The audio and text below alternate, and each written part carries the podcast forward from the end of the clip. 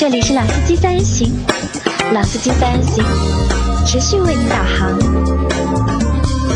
Hello，大家好，欢迎收听《老司机三人行》，我是杨磊。大家好，我周老师。大家好，我是水逆的鸽子张波。啊，你是水逆的鸽子，你今天是录的第二集节目？第二集对我和周老师已经今天的第四集，第四集了，已经对吧？脑子脑子已经有点转不过来了，已经对吧？本来想呢，这期节目呢是放在星期四录的，但是后台有很多小伙伴就发都发微信给我，发消息给我，希望我们能够去说一下我们准备要说的这个内容。那就是这个内容的话，就是在上个星期吧，应该至少在上海的广告圈，彻底炸了，对，发生了一件很轰动的事情。就是我们看到了一个文章，对吧？啊文章，而那且标题标写的，这个标题写的真的好，我觉得。这个标题叫“人 BY 连 BY 连天天下无无敌，”，对吧？我 BYD 加在一起，大家知道什么吧？对吧？啊，这反正我们这个也不说，对吧？啊反正我们大家知道，对吧我学过点英文啊，就啊 BYD 的话就是 Build Your Dream？Build your dream，对啊吧？，Build Your Dream，对吧？嗯，这件事情是这样的，就是说这个 BYD 这家公司，对吧？也可以是 Beyond，对吧啊？B Y O N D，啊对吧？我对的我我刚才想说，就你用上海话说就更直接一点啊，是对的啊，那么这家公司呢，是我们国家的一个在南方的一个非常知名的嗯汽车的自主品牌的主机厂，对吧？嗯、在上海可能看到比较多的是以它的新能源车型比较多，对吧？就是古代的朝代嘛，对吧？嗯，是这样的，就是说这件事情呢，有一个广告公司就是发了一篇文章，嗯讲这个公司呢，在过去的一段时间里面呢，为这家公司在上海的一家分公司提供广告服务提供广告服务。那广告服务包括了可能巡展、设计啊，设计啊、拍摄啊啊等等。那总计可能有几千万的一个广告的三千万的那个账款没有收。应收账款，那突然一天发现，诶，上海的这家公司没有了。然后呢，这个 BYD 这家公司呢，就母公司。母公司呢，现在看来也不能叫母公司，只能这两个公司可能真不是一个公司。就只能叫品牌方。啊，就是主机厂，嗯，就是出了个声明告诉你们，这不是我们的公司，这不是我们的公司，跟我没有关系。跟我们没有一毛钱的关系。对，那据说啊，就这家上海分公司啊，就传说中的上海分公司，大概牵涉到里面的一共有三十多家广告公司。对，总的一个广告的费用的话是十一个亿。对，现在这笔钱就打水漂了，对了没了，没了，就是它只是一个数字了。正牌的企业说我没有这家公司的，对吧？然后你们之前服务的这家公司呢，在我看来啊就有点像什么，就活雷锋，活雷锋嗯对吧？就自己开了一家公司？嗯，就自己开了一家公司，然后找了那么多公司广告公司过来，为正牌的那家公司提供了各种各样的服务，对，提升量。宣传上的服务也好，各方面的，包括还有跟好像英国的阿森纳阿森纳对对吧？还有官方的合作，对吧？嗯就那个广告公司老板说了嘛，当我脚踩在阿森纳的那个草地上的时候，我还有可能就怀疑这家公司是假的吗，对吧？好，那么这件事情以后就出来了以后呢，一下子就圈子里面啊就炸了炸掉了，，炸掉了。因为就是怎么讲啊，就是钱是一个蛮大的数字，对吧？上亿的嘛，十个亿啊，那我觉得是这样，就是欠钱不付这个事情不稀奇，啊不稀奇对，吧？包括周老板啊，周老师之前的公司，对吧？也和某品牌有过天文数字的这个广告费的这个纠纷嘛，啊，对，然后呃，跟他们比那个数字还比较小吧，千万级的，还没到亿啊。对，然后就是不付钱很正常，但是因为公司没了，对吧？就是公司是假公司，甲方啊，通常我们讲那些主机厂品牌方啊，他不会跟你说我不付钱给你的，对吧？通常都是说有各种理由嘛等。一等各种理由等一等，对吧？有账期啊，或者采购那边已经审批，就是之前人家写的嘛，就各种不付钱的理由嘛。流程在走了，老板比如在休假说嗯采采购在休假，对对吧？那个老板在休假，对对吧？大师说我们公司这个月不宜付款，对对吧？就各种各样奇葩的理由然，后最近在审就计，就反正拖着嘛。但拖到最后呢，无非就是钱还是付的，无非就是到年底了嘛，你想结账啊，可以打个对折啊，打折，打打打个三折啊，对那八折你太善良了，没有这种事情的好吗？不可能的，对吧？三折五折的打，然后到时候就钱结了，对吧？那么这种事情呢，其实在这个行业里面啊，已经成为一种常态了。所以，如果你要发一篇文章说什么什么公司欠你钱，什么半年不付，说什么一年以后只肯付两千万，这种事情呢，说句实话，大家都见多了啊。圈内人的话就见多不怪。大家会觉得说你应该干这行没多久吧？啊，对。但是像这种情况呢，可能我是第一次见啊就，就直接家假公司的，就假公司没有了，然后真公司说对不起，这个公司跟我没有关系的，他之前做的所有事情都是活雷锋的行为，对吧？我很感谢他，但是我真的不对这件事情负责。那么之后可能又出了很多相关的一些文章，比如说这家上海的分公司的什么老板，一个李姓的女子，对吧？自己去自首，警察不受理，他没办法了，最后说我有一套一千两百万的巨额财产来源不明那个，房屋来源不明，我自首，对吧？然后还牵扯出了一些可能真公司里面的一些高管的名字啊，或者怎么样。那这件事情演变到现在啊，我觉得就是个罗生门，就是对，目前看的话还看不懂。就我们嗯我们作为就从业十几年的人来看这件事情的话，到现在还没有看出头绪。呃，其实呢，我们基本上也看懂了，只是看懂的东西呢，这里不能方便说对吧说，对吧？那那我只能讲，就这件事情，现在从我们局外人来看，它是个罗生门，对？谁讲的这是真的，谁讲的是假的，我们不知道，对吧？但就这件事情本身发生了以后，就是对这个行业来讲，我们今天主要想聊一下，就这个行业啊，就我们在上海话节目讲的，就是张波一句话就讲了嘛，这个行业乱，对吧？那我们也想讲一下这个行业怎么会乱到今天这种程度。到底怎么了？啊，对，因为其实杨磊、我、张波曾经或者现在还处在这个行业里面，对吧？就是乱到让你看不懂是怎么回事情。对我我也算做了十几年广告了，对吧？就是很多事情，我今天还很奇怪的接到了我之前那家公司，我已经离开一年了，对吧？那家公司的服务的客户给我发消息，跟我说一个一五年的事情，然后我就很莫名嘛这件事情，然后说谁对谁说你这件事情你怎么不去推进？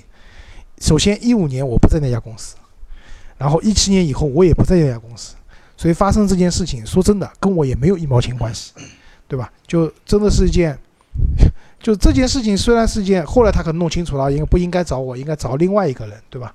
但是这个事情就说明乱啊，就连找谁都没搞清楚，非常对吧乱？对，而且那件事情说句实话，我也不想在这边具体讲，但是也是一件很扯淡的啊事情。对，很恶心的事情。就打个比方讲，我举个例子啊，你去买股票，股票跌了，然后你追着券商讲，这个股票跌了，你要把跌的钱补给我，嗯，对吧？就是这么一件事情。啊，那我们在说这个乱之前啊，就我们先和大家梳理一下，就是我们来先和大家说一下，就是广告公司这个行业的一个业态，或者是就是广告公司和客户之间的一个就是业态或者叫流程，应该是一个什么样的？因为每个每个行业都有一个每个行业的一个规则，或者有一个每个行业的一个顺序。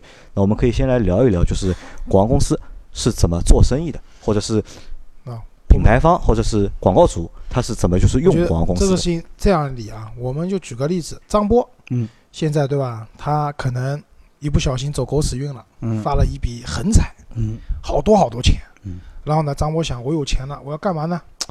我想造一个叫张波牌汽车，嗯，对吧？那这个时候呢，他请了周老师，嗯，到他公司去上班，然后请了杨磊到他公司上班。我们两个人呢，两件事情，周老师可能比较懂汽车嘛，我做品牌，对的，对吧？我做这个产品的品牌的传播，负责这一块嗯，对吧？俗称品牌总监，对的，对吧？那杨老师呢，会算钱，比较懂市场，啊，杨老师做什么呢？杨老师做采购，对吧？管钱的，对吧？我让我有可能有个三五百块钱的预算吧，让我们要花出去。对的，啊，这个时候，好，这个时候就有广告公司出现了，对吧？我们这个时候肯定要比稿嘛。张波牌汽车现在召集比稿，对吧？我们要求这个公司是什么 for a 背景啊，对吧？你们要服有成功的服务案例啊，等等等等，有一系列的要求。然后标底是多少呢？啊，这个钱就是一般来说标底都看上去比较大，全年的这个广告预算十亿，十个亿嗯啊，嗯，实际上不一定有，没关系，先扔出来嘛。那这个时候广告公司对吧，就会接到了这样张波牌汽车的这样的一个比稿邀请。通常呢，我们还不请差的公司，我们要请就请高级的，比如说奥美，对吧？嗯，比如说谁谁谁，对吧？麦肯，麦肯，对吧？麦肯光明，嗯，对吧？华阳联众，对吧？都是业内的啊，这这这这个先放一放，啊，都大公司，对吧？那么好，广告工这个时候就来比稿了。那第一次呢都要过来，这个时候呢就周老师该登场了对的，啊！我先跟你们讲啊，我们这个张波牌汽车啊，我们目标年销量一百万辆，嗯对吧？我们这个车特别好，对吧？百公里油耗只要五升，嗯，对吧？过段时间我们有三年、五年规划的，我们接下来要推出新能源车嗯，百公里油耗零升，嗯对吧？充一次电能跑五千公里然后四秒破百，啊，不，两秒破百两，秒破百，对吧？好，广告公听了以后热血沸腾，哇，这么好的产品，对吧？好，接下去大家回去做方案吧。那么这个时候广告公司呢，其实有分工的，一种比如我们刚刚讲的，像类似于奥美这样的，他们其实主要是做前期的策略和创意，对对吧我们俗称的 ATL 啊，对的，ATL，就是线上的公司，就是他们呢，这些人呢，其实都是骗子。说句实话，嗯跟你讲啊，我要给你包装啊定位，做策略的，对啊吧？做策略，反正策略说出来都对的，其实没有一条是对的，嗯，对吧？这是一部分。那么还有什么比稿呢？就是那个媒介公司，嗯，媒介代理公司，因为我投广告嘛，对的，那一般厂家不太会自己去投。现在当然也有一些厂家是自己去投广告了，但大部分是通过媒体，因为媒体代理公司投广告有好处什么呢？因为他们盘子大，它可以为媒体拿到更低的折扣，价格，对，对吧？那媒体投放呢又分为传统媒体和新媒体，新媒体。传统媒体我们讲的就是报纸啊、电视啊、杂广播志啊户外啊这些类似于这样的一些传统的。那新媒体呢，就主要以互联网为。线上的嘛，就是那一般来讲，传统和那个新媒体呢会是两家公司，但现在也有很多集团是一家公司在做对。，一家捏了，好，那么来比稿了，对吧？那比稿这个时候呢，可能啊就是啊，周老师讲完了这个产品的这些东西以后呢，杨磊说了，我们有多少预算，对吧？你们就是说白了，我是管技术标，对吧？你们的笔稿的创意好不好，对吧？到杨磊这边采购总监这边以后呢，我是商务商务标，他就要看你给的价格好不好报。价怎么样？给的返点高不高？当然，我讲的这个返点是明面上返点啊。至于杨磊会不会问他们要私下的返点，那我不知道。嗯，这个这样，对吧？那么好，这些东西都经过一轮一轮又一轮，大概像这种十个亿标的嘛，我觉得比八轮至少的，对吧？一点都不奇怪，啊，八到九轮吧嗯，要比比完以后哈，最终有 A、B、C 几家公司，A、B、C、D、E 几家广告公司最后中标了。那中标了以后呢，通常是这样，就是说我要跟你签一个代理协议，对吧？广告代理协议。那协议里面会规定什么东西呢？第一，我们把之前比的那些你提供的服务要给你列清楚。对对吧细化，那第二部分呢，你报的那些价格我们列清楚，对吧？然后第三部分呢，就是相应的一些账期，嗯，就是这个时候就很微妙了，就同样两家公司，对吧？一家公司说哦我不行的，我三个月你必须要结账给我的，但另外一家公司说哦没关系的，一年结账也不晚，对吧？那通常是一年能结账那个公司会中标，为什么呢？因为其实张波没有钱的这个时候，对的对吧？他是想把车子卖出去以后。狂点钱回来，框点钱回来以后再付的，对的，所以你的账期越长，对他来说越越合算嘛。越安全，对对吧？好，那么到这种时候呢，那其实这我讲的，你别看周老讲的比较细腻啊，其实这是一个正常的流程，对吧？那还没有说那种什么母公司跳出来不认的这种情况的。那么这个步骤完成以后，那么广告公司就要开始提供服务了。那我之前为什么讲奥美这些做创意的公司比较坑呢？因为他们其实主要产生的是一些人工成本。对，其实还好，你别看什么我一年服务费什么两千万，对吧？其实他那个团队说，我给你搭了一个专属你的五十个人的团队，怎么样怎么样？其实我告诉你，专属你的就五个人，嗯，剩下的四十五个人全是兼职的，今天做这个，明天做那个，对吧？后天又去做那个了，没有人是全职为你服务的，只不过在你的服务构架表上你会看到，哎，这些人是好像有那么多人服务其实这也回答了你刚才节目开始的时候一个问题：为什么到今天了，一五年的事情还来找你？因为这个员工离职了之后，原则上广告公司是不会跟客户说这个人走了，你的名字依然出现在服务人员名单里面。啊，那应该不会。我离职的时候告诉所有的客户我离职了，那可能那个人没告诉他而已，好吧？那么到这个过程中啊，我觉得相应的我们讲的乱象就出来了，对吧？嗯，人其实没有那么多的服务你的人，对吧？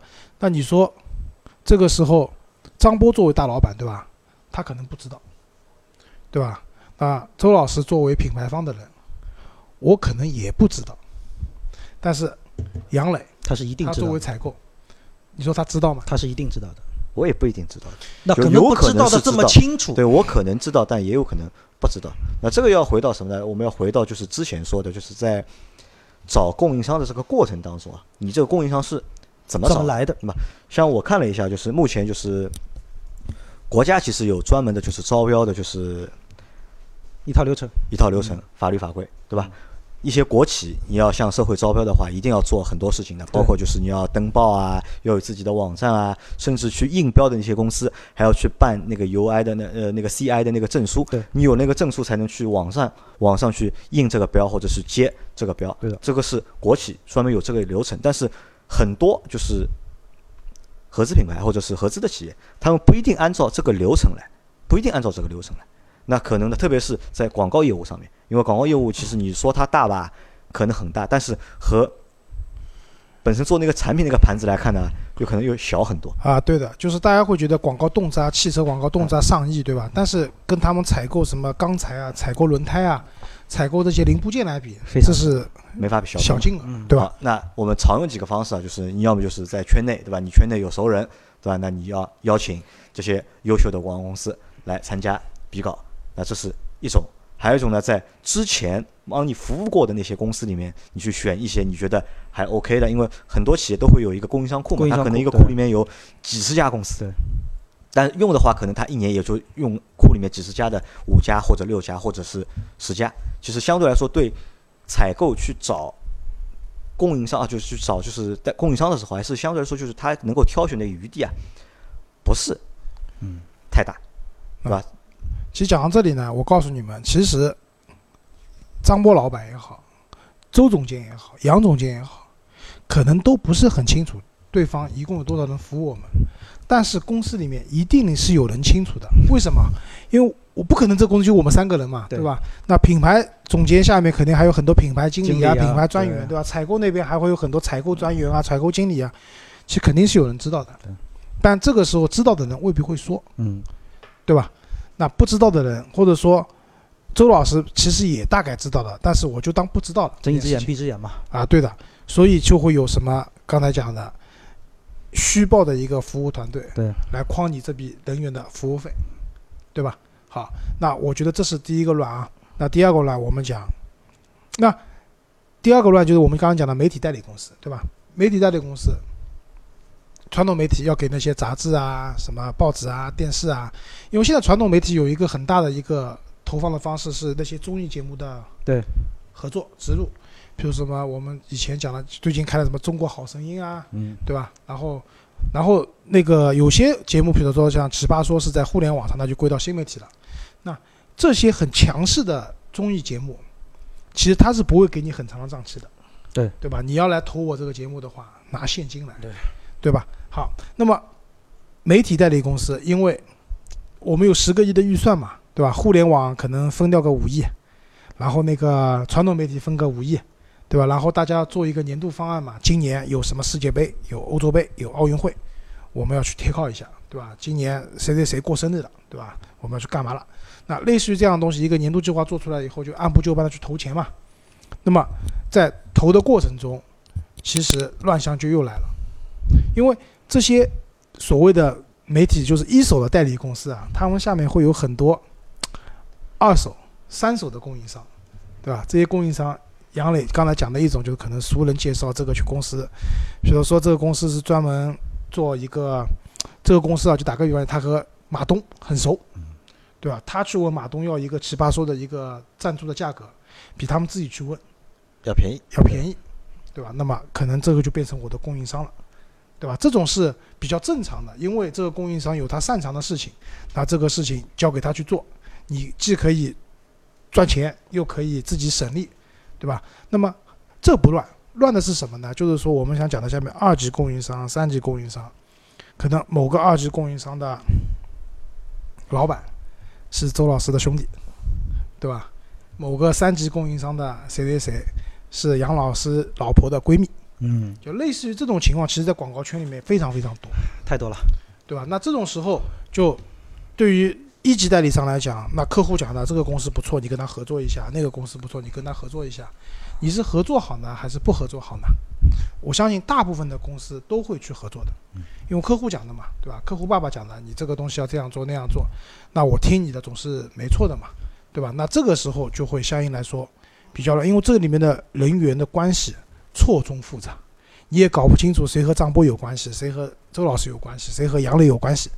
那么，如果说工作做得好，皆大欢喜，对吧？大家挣了该挣的钱，但是，一旦发生了，就我们前面开篇讲的那个嗯 什么这个公司没了，对吧？这个钱不知道去付给谁了，或者呢这件事情办砸了，对吧？就那个号称和马东很熟的人，其实他跟马东不熟的，他是和马东的下面的一个司机比较熟，结果那个司机离职了，这件事情搞不定了，对吧？然后耽误了整个一个这种投放也好，或者说内容的植入也好，那么出事情了，这个时候就变成又要演变成我们刚才开篇讲的罗生门这件事情了，真的不是很清楚。谁讲的才是真的，谁讲的才是假的？那这个其实我觉得周老师这样说的话，可能有点稍微有点专业复杂了，不对，对普通听众来说可能有点复杂了。那我把它再简化一点，就是前面说到周老说到了采购的问题嘛，对吧？因为张波他要开汽车厂嘛，对吧？他要找人做广告嘛，就要找广告代理公司嘛。那么前面周老说了一个，就是一个采购的一个流程，大概大约说了一下嘛。但我们考虑一个问题啊，我作为采购，我在选择广告公司的时候，我不管是有认识的还好，不认识的也好，我有没有标准？我肯定会有标准，对吧？会有哪些标准？我觉得标准啊，刚才讲到了，一个是价格，价格啊，对，因为采购其实原则上是不懂你们要做的事情的，对，对吧？我只管价格，对吧？在我看来，你给我提供一个人的服务，这个人，对吧？一个月工资多少钱？算上他的交四金，他的办公的工位，这些费用加在一起，打个七折，你买单，打个七折啊对。吧？这个我觉得是一个标准。周老师前面说到一个是价格，对吧？服务的价格高还是低，对吧？这是一个。其实我们笼统点的说的话，就是这个公司大还是不大，就是这家广告公司服务你的这家公司，它有没有实力，对吧？这个实力我们从几方面去体现啊？这个公司的知名度高不高，对吧？它是不是有4 A 的背景，对吧？它是否是上市公司，或者它是否是那些集团广广告公司下面的下属的公司，对吧？公司大不大？这算这算一个标准吧，硬性的一个标准。然后看你有多少的一个注册的资金，嗯因为我现在知道的是，就是如果我们要服务就是这些一线的汽车品牌，做它就是一级的，就是代理的服务商的话，你这个注册资金基本上都应该上亿吧，周老师。啊，不一定。像我们公司这种五十万注册资金的，那你肯定是想都不用想了。想都不要想了你。是我们可以做五级代理商，我们做五级代理商，所以他强调的是一级代理商，对吧？肯定对资金是有要求的，有很高的要求对。吧？有很高的要求，对吧？这是这二，他对你人员会有要求，对吧？你公司要有多少人，对吧？你到公司到底是有五十个人，还是有一百个人，还是有两百个人，还是有三百个人，对吧？这个其实也是有要求的。你服务过哪些客户，对吧？你有哪些经典的案例或者成功的案例？你拿过哪些奖，对吧？这个也是一个标准。好，那在这种情况下，其实我们看就是，如果真的要符合这些要求的话，能够去做供应商这些公司其实不多的，整个中国来说也可能也就几十家，不止不止。有很多，因为是这样，就是说很多广告公司都集团化的，现在对吧？WPP 集团也好，或者怎么样集团也好，它其实下面可以提供这些，因为它的资源是集团共享的，对，它可以做这些事情的公司有很多，拆分开来会有很多。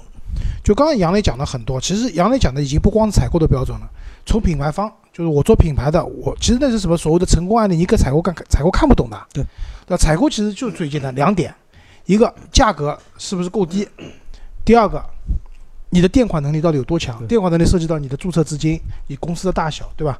你别跟我说你做了一千万生意，你跟我说我没有钱了，我不做了，对吧？那采购也麻烦，我又要换公司了，对吧？所以说白了，采购就这两点，价格好不好？你能不能帮我垫两年的钱？对，所以说到这个点啊，怎么反过来说？因为按照我们现在的角色划分，我是老板嘛。那其实对于我来说，钱不管砸多砸少，我今年想砸这么多钱做这个事情。那作为老周来说，他是对于整个技术这块是把控的。从一个就是所谓的专业度上来说，杨磊你是绝对不如老周的。对我有市场部门，所以对于你采购来说，这个是会面临一个问题，就是说，当你通过商务来判定某一家合适还是不合适的时候，这个时候老周有的时候往往会告诉你一句话：这家公司不行，那因为在就是采购的过程当中，我们都去比稿嘛，基基本上都基本上都会有一个技术标会有一个商务标，对吧？老周去给技术标打分，四家公司或者八家公司哪家公司几分几分几分，然后他去打这个分数，然后我来我去打那个就是商务标，哪家公司的就是价格低，它的垫款的时间可以长，所以这个也就是为什么很多公司啊，就是所谓商务标跟技术标永远是水火不容，就在这个地方。因为比方咱们这么说啊，呃，老周觉得可能就是这个公司跟他也确实有关系，或者说大家关系比较好，或者是有亲戚朋友类似这样的关系，他觉得这家供应商用是对朋友负责也好，对他自己负责也好，很好，对吧？但是你作为采购，你始终咬着口子说这家公司不行，去年没有给我们做好，今年没有给我们做好，对吧？明年不能用它了。但这个时候他一般会说一句话：第一，你明年换人，你敢不敢保证他的方案就比他好，他做的比他好？因为这个时候咱们反过来说，在方案的这个环节啊，现在的广告公司经常会有这种情况，就是比如说现在找了 A、B、C 三家公司，A 公司跟老周关系非常好，所以他在方案提报之前，他会跟 A 公司说：你们这一次注意哪几个点、哪几个点、哪几个点是我们老板想要看的东西，跟 B、C 不说。然后呢，A 的公司这个方案拿出来之后，可能会到老板这边，老板会觉得：哎，这家公司不错嘛，是我想要的东西。那这个时候，比如说你采购，你跟我说 A 公司的报价太贵了。那我作为一个就是再上一层的决策人，我会觉得说，我们花钱是为了达到目的，这家公司能够满足我们的要求，为什么不用它？贵点就贵点嘛。那其实，在这个时候你要知道，很多问题啊，就所谓的问题啊，就在这个环节就已经埋下伏笔了。所以这也是为什么很多地方我们就是好，包括我也就是很多公司来说，媒介其实采购他有的时候虽然很强势，但是强不过负责技术的这一块儿的总结。呃，我这么说吧，就是张波说的呢太黑暗了，就是这个问题其实还不会马上在这里爆发。我只想告诉大家什么呢？就是不管任何的客户，他们在选择服务的广告公司的时候，他们都希望找技术能力强的、价格便宜的、垫钱垫得动的，这个是大家都想找的。这就是乱象三，我想说的一点啊，不存在的。对，技术又好，什么叫活又好，活又好？我还便宜，怎么我还帮你垫两年的钱，怎么可能？有这样的公司吗？理论上是不存在的。对，少嘛，总有有一个点是有对问题。有，我相信肯定有，但是啊肯定少，对吧？那其实说白了啊，就是到这个时候，因为我们决定了用哪家公司嘛，那这个时候其实内部已经博弈过了，对吧？已经好几轮博弈过了，应该像张波老板讲的，其实呢，我已经跟 A 公司人说好了，我们张波什么都不懂的，对的，对吧？傻子傻大个一个，对吧？他就喜欢自驾游，对，你你就你就讲这块写自驾游啊，就对了啊。然后一看张波那个高大上，怎么牛逼，怎么写。采购顶着说，哦，这个 A 公司太贵了，它比 B 公司贵了一倍。对，那这个时候我们肯定要到老板那边去吵架了嘛。那我跟老板讲，你看这个公司对吧？这个方案多好，我们车子今年肯定能完成一百万的销量。对啊。那你用那家公司，就算便宜了一半，车子我告诉你二十万都卖不掉。对啊。那老板一想，好，那我还是用那家公司吧，对吧？因为最终决策人还是在大老板身上嘛而且。我最终是目的是想为挣钱，所以你只要在这个点上打动我，我就一定用你了。对的，那么但这个里面，就像刚刚张波讲，其实就这个行业乱象就出来了，它可被操作的空间太多。就是比较多，对对吧？就是尤其是我们讲的那个技术标，对吧？技术这个东西，就像我们之前讲啊，点球这个东西，对吧？裁判看了以后判不判，除非是很明显用手去拍球，判不判，每个裁判的见解都不一样。技术标也是一样的，这个方案好还是不好，其实因人而异的。有的人会觉得这个方案很打动我，但有的人觉得说这个方案不行。对，所以这种东西的好坏，其实更多的是一个个人的这个一个点的契合，对，反而是我们讲的商务标，用数字来讲话，没办法对吧。？便宜就是便宜，对，贵就是贵，对对吧？那么因为有这样在这样的一个情况下面啊，会发生，真的是有些公司就是便便宜了，但是它可能活真的不太好，但有些活好的公司可能不便宜，那这个都还算了，最惨的什么？就是因为某些原因造成了活不好还不便宜的公司，最终入围了，最终为你提供服务。这就是为什么现在我们讲以前甲方对吧，都是先付钱后做广告，再逐渐逐渐演变成呢，我先付一半的钱，做完以后付一半，再到后面呢，可能我先付你百分之三十、二十，做完了再付，到后面呢我不付了，做完了一起付，对你有实力先做，对，再到现在就是不付了，做完了也不付，什么时候付看心情。看心情，对吧？看天气，看大师怎么说。这是为什么？其实有很重要一个原因啊，是因为有很多公司啊，被之前那些我讲的价格不便宜、活又烂的公司给坑怕了坑怕了。对吧？这些公司可能给你提报了，因为其实你们知道，就是在比稿的时候，很多方案都不是这家公司自己写的，对，他会去找一些行业里面很牛的人，对吧？付个一万块、两万块，俗称枪手，枪手对对吧？给他做一份很漂亮的方案，对吧？然后这个方案确实也很好，但是他没有这种执行能力的，到最终他根本就没有执行到这个方案的可能十分之一都没做到这种效果，对吧？但是因为你钱已经付给他了，他也做完了，对吧？你再跟他说你要把钱还给我，也基本上不存在的。所以在这样的情况下，很多广告主因为怕了嘛，导致我不付钱了，对吧？你们要做就先做，做完以后我根据效效果果来评估，对吧？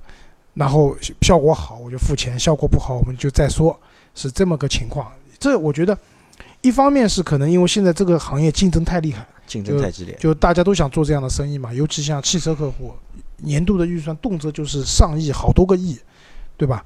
那么在这样情况，大家都想做你的生意，那么我只能帮你垫，对吧？你不垫，有别人肯垫，对吧？但是另外一方面，就是我们讲，也是因为在这之前，有些公司自己把牌子做瘫掉了，对吧？因为把广告主爸爸给坑惨了，所以广告主爸爸也学聪明了，我也不先付钱了，对吧？等等事情做完以后，效果好，我再过一年付给你吧，是这么个情况。那么刚才我们再回到就之前讲的那个，就是 BYD 这家公司啊，就是中间发生了什么，我们现在没有办法去判断的，我也不知道谁讲的是真的，谁讲的假的。但是这件事情其实原罪是什么？就是我讲你们不一定同意啊，但我认为原罪就是垫款，垫的太厉害了。就是我我我大概能理解，在现在这个业态里面，可能你说你做一波活动，我帮你垫第一波的钱，当你做第二波活动的时候，第一波已经活动评估效果都出来了，这个你让我做第二波，说明第一波你是满意的情况下，你至少把第一波的钱也结给我吧，对吧？那么我有钱去，至少我最多每次就垫一波的钱嘛。可是现在情况是一二三四五六七八九十波活动全做完了，我一波的钱都没收到，对，对吧？那现在又跳出来说这个公司跟我没有关系的，等等。当然那家公司我看到微信里面也讲了，不付钱的理由都有很多的嘛，很奇葩的嘛啊，。我来回答你这个问题啊，就是为什么这个是原罪垫款，对吧？为什么就是他垫了那么多钱，还要再不停的再往下面进，就垫了第一啊，波，不是，你先同意我说的同意点，这个原我绝对同意啊，啊，同意，绝对同意啊。但我来解释啊，为什么垫了第一波钱之后，还会再去垫第二波、第三波、第四波？我就告诉你一个很简单的这是条，不归路。不是不归路。为什么？因为他也没有去付这个钱。因为他如果是一级供应商的话，他可能下面还有二级供应商，还有三级供应商，就类似于什么？就类似于一个三角债的一个关系。就比如说，我们公司在之前的几年里面，我服务过中国，就是也不叫中，就上海，基本上所有代理公司，我做他们的供应商，就可能他们和客户和品牌，他们是一个直接的一个一级的一个代理的一个合作关系，然后我再去做这些代理公司的外包供应商。那客户不付钱给他们，他们也不付钱给我，那我还再去找第三级或者第四级的，就一层一层下去嘛，就你拖我，我拖他，他再拖他，反正就是活大家都做了，但只要源头上面不付钱，下面任何人都收不到钱，都没有收到钱。但是下面的如果他还愿意垫的话，那这个不归路或者是这个恶性循环就会不停的就是这个环会延续下去。越来来越大，对，越来越大。只是这次事情爆出来了，我觉得很大一个原因是什么？就是金额比较大，大到了一定的程度。没有，而且这次其实最关键一个点哪里是主机厂直接说这个事情跟我没有关系了。这个那咱们反过来说，就像其实说到现在啊一直在说付钱，付多付少，付早付晚，至少在付。包括就说哪怕说我今年不付，但是我没有说这个钱跟我没有关系。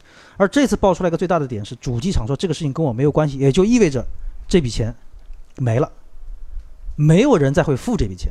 但是下面这么多供应商，几级的供应商，这么几十家公司，这个是眼巴巴等着钱，公司要运营，人员要开销，或者说是老板要活命的钱。他现在有很多供应商为了做一个项目，外边借那个所谓的什么私人就这种金融借贷，有些就说白了就是高利贷，也有很多就为了就尤其在一些搭建公司、活动公司，有非常多这种情况，嗯，垫不起资啊，被拖死嘛？一动就是垫五十万、一百万，几个项目一转，手上几百万现金就死在里面了。他必须要通过这，那这个时候你的钱你还在付，我可以去跟我的说，我付点利息，但是早晚会把钱付清。你一说这个钱没了，我怎么办？对，所以啊，就是我们最后再讲一下，你们觉得这件事情最后会怎么样？其实我说句实在话，就是说，呃，我我可能说的不是很客气啊。我不管你其他活动你知不知道，或者你怎么样，什么你觉得有人服务或怎么样。第一，我觉得作为 BYD 的这个主机厂来说，小的咱们先不说，阿森纳这个地方签这个东西，你不可能不知道吧？这是一。你作为一家现在的上市公司，你的整个审计，你哪怕说审计再晚个一两年，拖个两三年，但是你这个审计一定会要做的。而且你阿森纳这么大的事情，签这种战略合作，难道你的主机厂真的会说一点都不去了解一下我们的品牌怎么会跟阿森纳？那咱们说白了，说难听点，今天这个供应商找了一个夜总会，卖淫嫖娼的一个聚集地，我也去跟他做了，你会不会管？你一定会管。那为什么跟阿森纳你就说你不知道，你不管，不可能的事情。所以说我不管中间就是这家所谓的上海这个 BYD 这个事情，跟 BYD 总部主机厂之间这个关系到底是怎么理？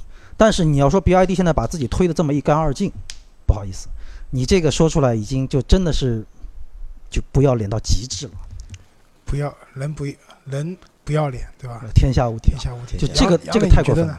呃，我目前看的话，我觉得现在看不懂。就说实话，我现在真的看不懂。而且这个文章是这样，就看到的第一感觉，肯定都会觉得就是不要脸嘛，对吧？第一感觉是不要脸，但是这个事情就是放下来想一想之后，就是觉得可能，我觉得就是我目前觉得就是。主机厂如果敢说这个话的话，如果主机厂敢说这个话，那我认为主机厂他肯定也也有他的那王牌，这个事情或者是他有他的原因。这个事情可以怎么说？就是从法律的层面上来说，比如说我跟你之间是什么样一种合同关系，我跟你之间是种什么样的合作，怎么签的合同？从法律上来说，我相信大家应该找不出 BYD 的这个问题所在。否则，因为我觉得说这种事情爆出来之后，作为比亚迪要出这种声明，他一定会先由法务部门研究了所有已发生事情的合同之后，他们才敢说我们可以把自己拖干净。但是法律层面的很多东西，跟这个行业，就我们在说这种乱象的这种操作的这种东西的一种现实的情况，那这个又是另外一个点。因为实话说，就像呃，我们你刚才也在说一句话，作为国企来说，招标是一个很严格的一个流程，包括对于你供应商的这个资质的考评，这个东西是你没有办法作假。但是汽车圈子就是很多这种所谓的招标也好，对于我们来说，大家都很明白一个套路。所以在这个情况下，我在法律上其实我是对于这些供应商来说，我本身是一个弱势的，因为我要做你的干你的活儿，我要接你的生意，我没有办法去这么来。那要不然说，先付钱后干活，这个很正常嘛。我在我的法律公文上，我应该是这么体现吧。但是现在就是这个东西，我就你做还是不做，要做就是这个套路。所以到今天为止，他能够用法律的角度来把自己拖干净，我一点都不怀疑。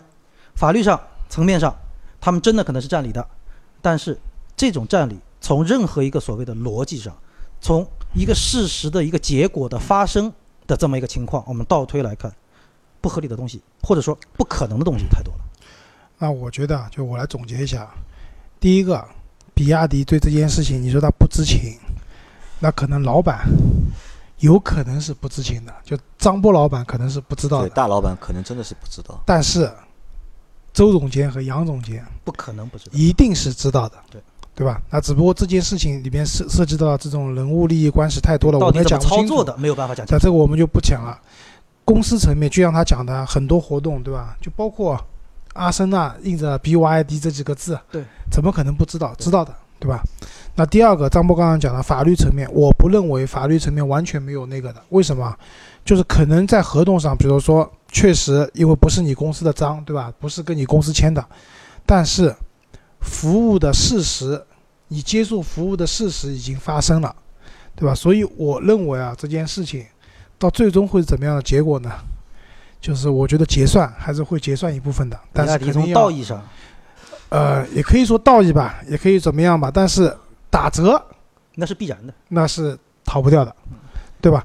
然后最后一点呢，就是，嗯，听我们这个节目的小伙伴也好，对吧？包括我们身边的一些朋友也好，就是之前啊，就是有一些公司不是提出个创意叫付费比稿嘛，嗯，对吧？当然，我觉得这个也就是个噱头，没有人会付费比稿的，对，对吧？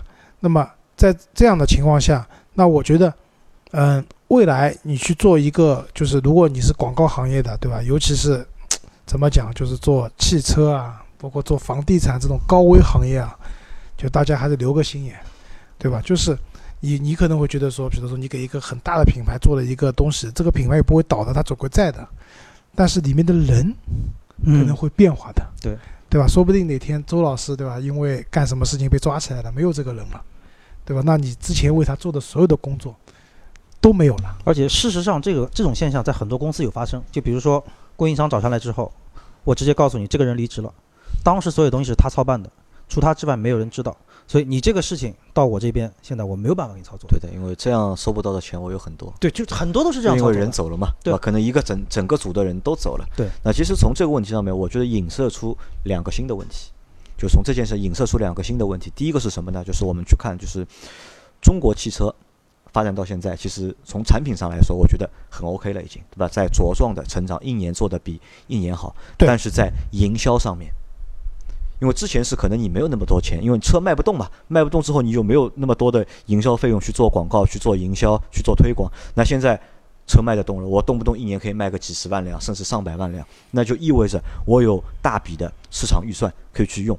那在这个用的过程当中，可能会遇到很多问题，因为没有经验嘛。本本来我让你花个一年花个一千万、两千万，可能你知道花在哪里，因为钱本身就不够用嘛，对吧？现在我给你十亿、二十亿、三十亿一年，你可能就玩不来了。你又不知道怎么去用了，对吧？你又害怕，对吧？你又怕钱被别人骗了，然后又想去不花钱去拿好的东西，就像我们前面说的那些东西，那可能这个什么，就是一个经验上面是有欠缺的。我们可以知道，就是很多的 global 品品品品牌品牌，就 global 的品牌和这和就是 global 的广告公司都是有合作的，他们他们在境外合作，到了大陆之后，他们还是继续合作。对。但很多我们本土 local 的品牌，他们是没有 global 的广告公司去服务的，对吧？他们也想去扶持本土的广告品牌，那么？因为这个东西其实都是相辅相成的嘛，对吧？